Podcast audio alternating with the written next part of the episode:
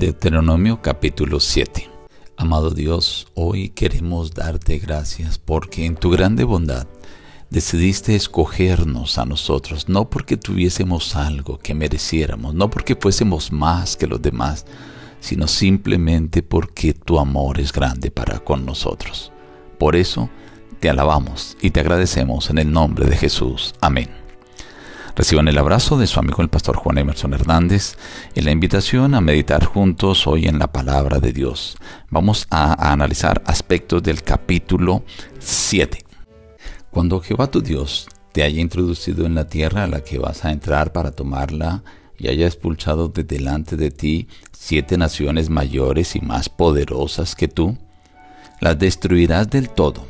No harás con ellas alianza ni tendrás de ellas misericordia no emparentarás con ellas. No darás tu hija a su hijo, ni tomarás a su hija para tu hijo, porque apartará de mí a tu hijo, que servirá a dioses ajenos, porque tú eres pueblo santo. Para Jehová tu Dios, Jehová tu Dios te ha escogido para que seas un pueblo especial, más que todos los pueblos que están sobre la tierra, no por ser vosotros más numerosos que todos los pueblos os ha querido Jehová y os ha escogido, pues vosotros erais el más insignificante de todos los pueblos, sino porque Jehová os amó y quiso guardar el juramento que hizo a vuestros padres. Por eso os ha sacado Jehová con mano poderosa y os ha rescatado de la servidumbre de mano del faraón, rey de Egipto. Conoce pues que Jehová tu Dios es Dios fiel.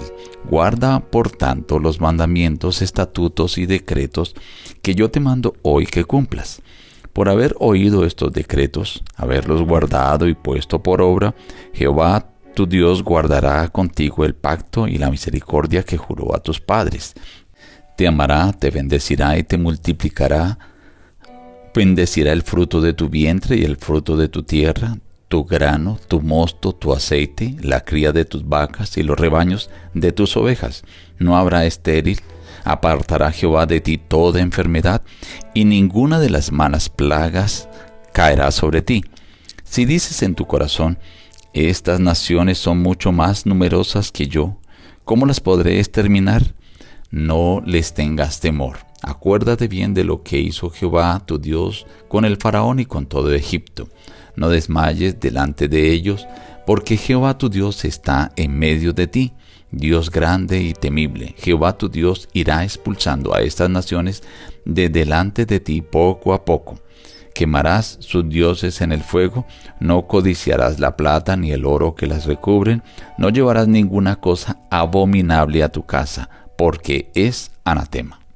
El capítulo 7 no es un capítulo muy extenso, pero es rico en enseñanzas. Encontramos lo primero que el Señor da una orden. Cuando tú hayas entrado a la tierra a la cual yo te voy a nadar, vas a tener en cuenta lo siguiente. Y presenta aquí a siete naciones que el Señor le entregará en las manos, siete naciones más grandes, más poderosas, más fuertes que Israel, pero que las entregaría para que los derrotara. Pero el Señor le hace una advertencia, las destruirás totalmente. ¿Por qué el Señor hace esta advertencia? Él dice, no dejarás nadie de ellos para llegar a hacer alianza con ellos. No casarás a tu hijo con la hija de ellos, ni a tu hija con los hijos de ellos. ¿Por qué? Porque ellos empezarían a atraer la idolatría a el pueblo de Israel. Durante varias experiencias se ha conocido como cuando un hombre se casa con una mujer idólatra, esta influye fuertemente sobre el varón. A veces este era un rey y afectaba su vida, su hogar y el reino, llevándolo a la idolatría.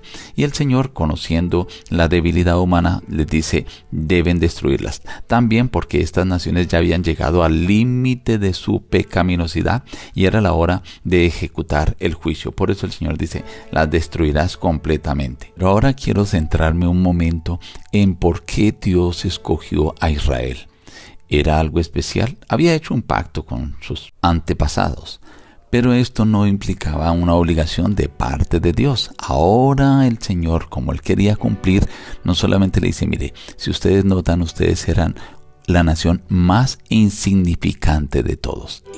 el Señor hoy también te ha escogido a ti, no porque tú seas más que todas las demás personas, sino simplemente por una razón. Dice allí, porque Dios te ama. Y ese amor es el que ha hecho que Dios te escoja. Y como respuesta, que tu vida hoy sea una vida de agradecimiento a Dios por haberte escogido, ya que Él es un Dios grande, fuerte, temible y misericordioso. Nos despedimos diciendo, busca a Dios en primer lugar cada día y las demás bendiciones te serán añadidas. Que Dios te bendiga.